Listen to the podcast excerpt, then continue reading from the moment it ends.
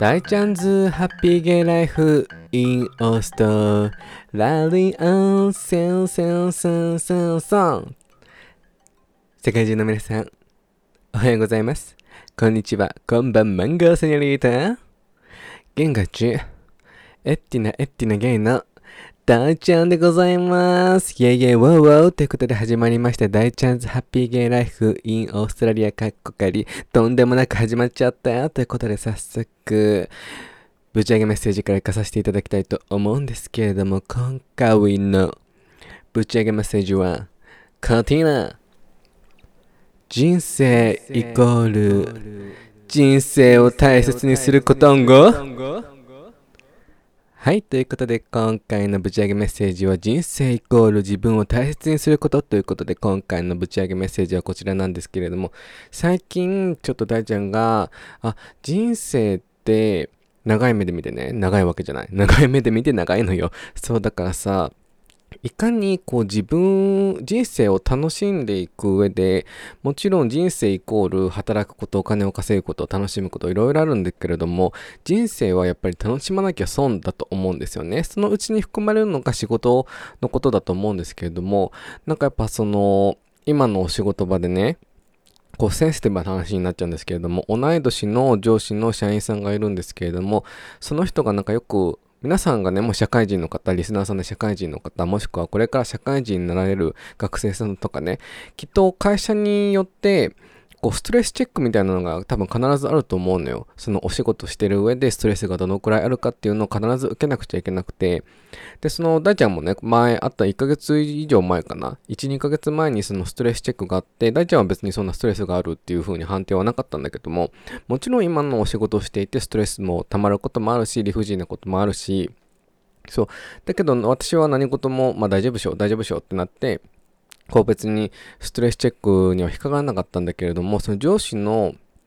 その同い年のね、社員さんがストレスチェックに引っかかったんですよね。で、その引っかかった上で、その人が病院に行く、行かないっていうのも選べるんですよね。でもその社員さんは、こうなんだろうな、勇気を振り絞ってじゃなけど、ちゃんと適正なね、判断をされて、病院に一応行ってみるっていう、多分精神科、そういう病院に行かれたら、ちょっと精神的な病気にやっぱなっていってしまったと。で、その、今、休職中なんですよね。で、私はすごいその人を、こう、同僚として上司として見ていて、もちろんこうした方がいいんじゃないかなっていうふうに思うところもあったけれども、すごいリスペクトするところもたくさんあって、私やっぱ同い年っていうのもあったから、やっぱ応援してあげたいっていう気持ちがあったんですよ。その人は目標は店長になるってことだったので、すごい背中を押してあげたいし、その背中を押すためには部下である私がいかにうまくこう効率よく働いて、私の成果イコール、その上司の成果になると思うから、その人のために頑張っているっていうところもあったんだけれども、今回そういった精神的な病気にかかってしまって、すごいなんか、あ大丈夫かなっていうふうに思ってたんだけれども、その人を見ていて、すごい優しすぎるなって私は思っていたんですよね。そうそうそう。なんか一回、その、お休みになる、ほんと数日前とかに、こう私が裏で仕事をしている時に、その方から、すごい上司として同僚としてじゃなくてお話ちょっと聞いて、アドバイスっていうかお話聞いてもらっていいですか？みたいなで仕事の話を聞いて、で、私は本当それをお話を聞いた上で、あの、多分ね、優しすぎるんですよって私は言ったんですよね。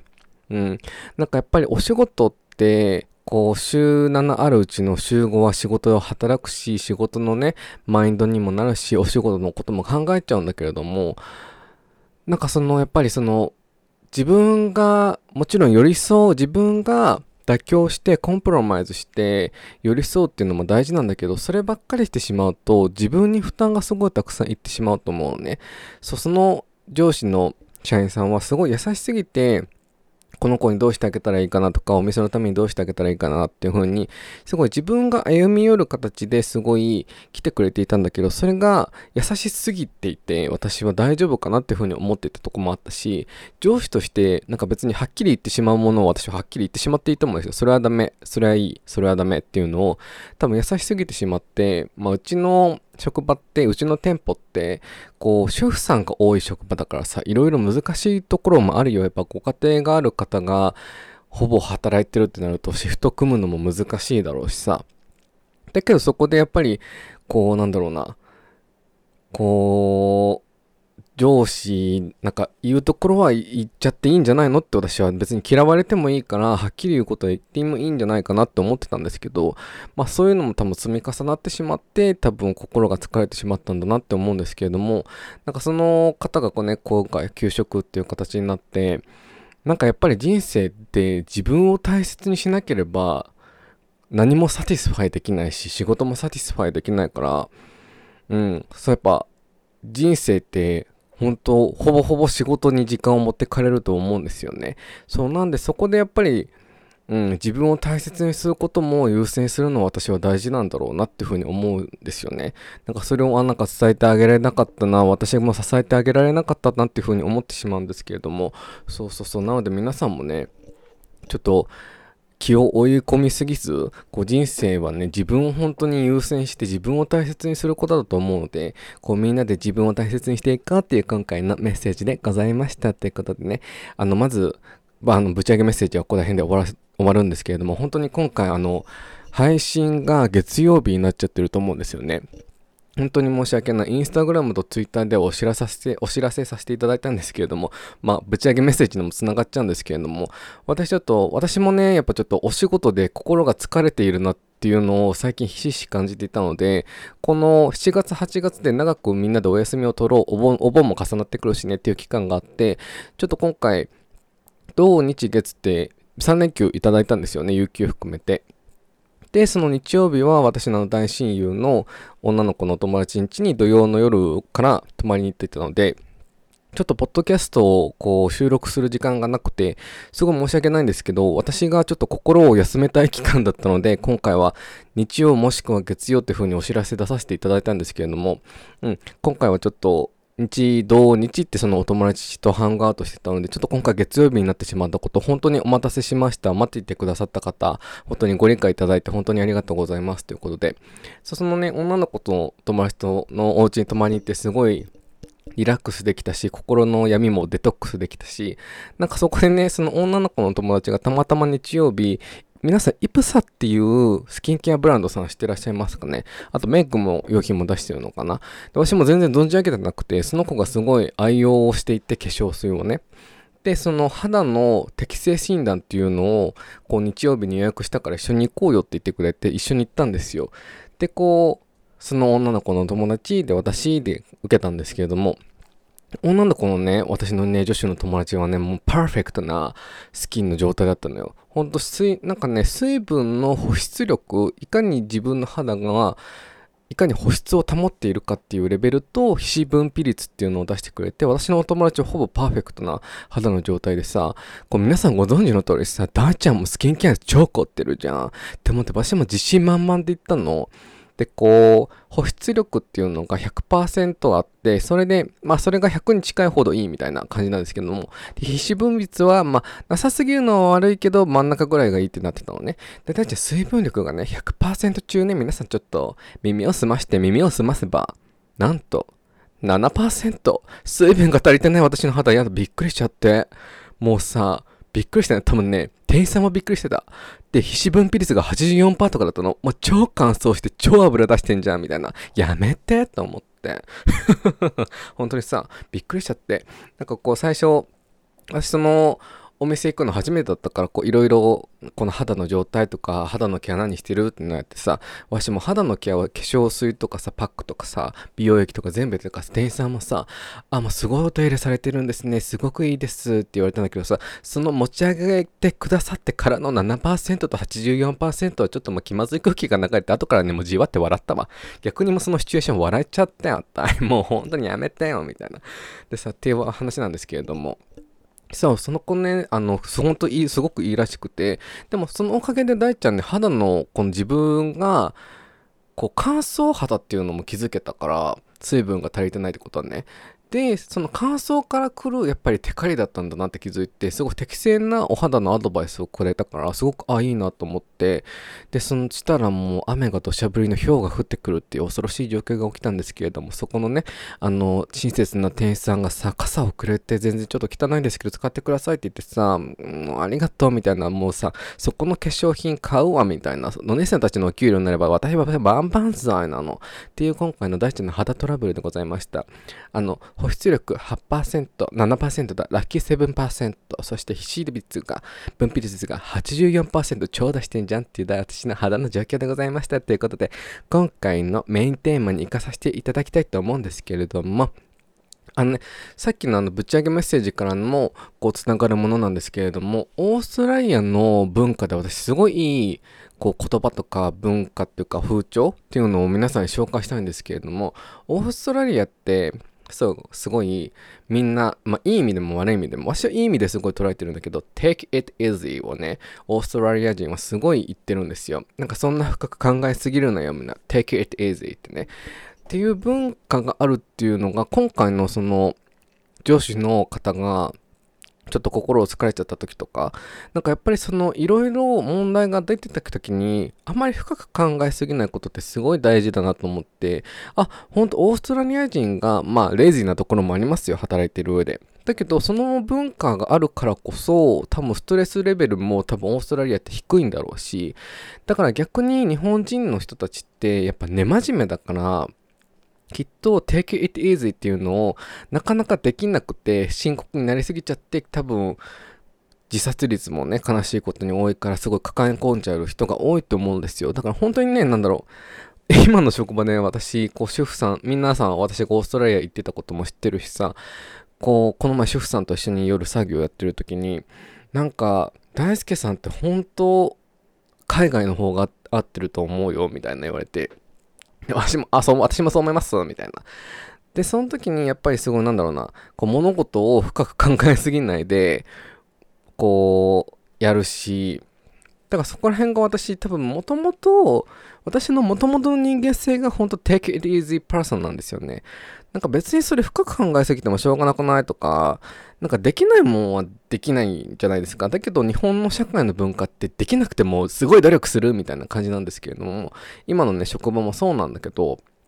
なんか本当にさ、時間がこう決まってて、一人しか仕事をね、私が割り二人でて、もうここまでしかできないっていうのは目に見えてるのに、でも頑張るっていう、その日本の風潮、社会の風潮っていうのがあるから、でもさ、こう、遠目から見てさ、できないもんはできないじゃん。できないもんはできないことを解決したりとか、そこをフォローアップするのが、この、なんだろうな、仕事の、やっていく上での大切なことだと思うんだけど、な、なんか別、なんかそれ違くないと私はすごく思っちゃって、私も今新しいお仕事を任されて、だけど、1時間という時間の間に私しか割り振れて割り振られてなくて、明らかに仕事量が多い時と少ない時があるんですよ。深い内容は言えないんだけど、なんか明らかにできない時があるのよ。無理じゃんみたいな。なんかその、自分、その短時間で焦ってやって逆にミスが起きる方が私はダメだと思うんですよ。だけどそこに会社からしたらそこに違う人を入れてそこにまた時間を取られるのもやっぱこのなんだろうな人件費の問題もあると思うんですけどいやでもさミスがない方がいいのに、そこに人参を振らないってやっぱりおかしいよねってわしは思っちゃう。そこ定型でいいですよよ、みたいな。そこをなんか渋るの違うなと思って。だから本当多分、今の職場の皆さん、私が本当、私本当物事はっきり言うんですよ、今の仕事場で。これは無理とか、これはこうした方がいいですよねとか、でもこれはこうしてくれた方が、周りの人に迷惑かからないよねとか、なんか本当うちの店舗ってお洋服屋さんね、すごいなんだろうな、小さくないけど大きくない店舗なので、なのに、こう、自分よりね、職歴が長い従社員の人もいれば、正社員の、あの、主婦さんとかがいるのに、なんかそこの支え合いできないっていうところも私納得いかなくて、はっきり言う時あるし、なんでできないんですか？とか、普通に女子のね、あの全然先輩の主婦さんとかにも言う時あるし、え、なんで？みたいな。え？オープニングスタッフですよね？みたいな。なんかなんだろうな。そういうのを、その、心が病んでしまったあの社員さんもね、こう、はっきり、なんか、喧嘩しようが、嫌われようが、でもそれは事実だから言った方がいいと思うし、いや、その精神、私、オージーだなって思った。なんじゃい、このまとめみたいな。そう、なんでさ、本当私の根っからの根っからはきっと日本にオーストラリア行く前からね、こうきっと take it easy person だったんだけれども、オーストラリア行ってより開花したんですよね。多分オーストラリアの多分社会文化ってやっぱできないものはできないってはっきり言うと思うし、そこでやっぱりフォローアップするのがしていくっていうところだと思うし、あ、じゃあ無理だね、みたいな風に悪い面もあると思うんですけども、なんかそこをもうちょっと take it easy なこの風潮を日本のこの生活文化社会文化に入れると多分日本人のねあの日本にずっと住んでる方の日本人の方のストレスレベルが低くなるんだろうなって思うし本当なんか take it easy should be fine って言えばねその精神でいくとすごいね心が楽になるんですよね。私もすごい楽になったから。そうそうそう。だから結論、大ちゃんはとっても OZ パーソナリティだっていう、あの、結末でございますので、皆様よろしく、よろしく、よろしく、ポンポンポンということで、そんなので皆さんもね、なんか、たまにこう行き詰まっちゃう時とかあると思うんですけれども、take it easy をぜひ思い出していただいて、リマインドしていただいて、深く考えずに一回深呼吸することも大事なので、皆様 take it easy でライフを楽しんでいこうって感じで今回のメインテーマはこの辺で終わらせていただこうと思います。皆様ありがとうございましたって感じで、最後にね、うん。大ちゃんの SNS のフォローよろしくお願いします。皆様。そちらがインスタグラムが大ちゃんみ0520。大ちゃんみ0520。スペルは DAICHAOMI0520 でございます。で、ツイッターの方が大ちゃんみでございます。そちらはスペルがあのインスタの方と一緒でございますので、ぜひフォローお願いします。で、E メールの方が大ちゃんみ0520アットマーク Gmail.com で、そちらのスペルもインスタグラムと一緒ですので、ぜひダイレクトメールもしくは E メールの方で感想と大ちゃんこんなこと話してとか質問とあったらぜひ送ってください。大ちゃん全然取り上げるんでありがとうございます。で、最後にね、YouTube チャンネルの方も登録ぜひよろしくお願いします。そちらがね、ぶち上げチャンネル、ぶち上げチャンネル、ぶち上がる内容を上げていますので、皆様、めっちゃ噛んだね、皆様ぜひ、チャンネル登録ポチってしていただくと、大ちゃんが動画上げたよって通知がすぐ行くから、大ちゃんの顔をがめちゃうからね、チャンネル登録よろしくお願いしますって感じで、今回はここら辺で終わらせていただこうと思います。ではでは皆さん、あげな、ぶち上げな、一週間はお過ごしくださいませ。バイバイキーン。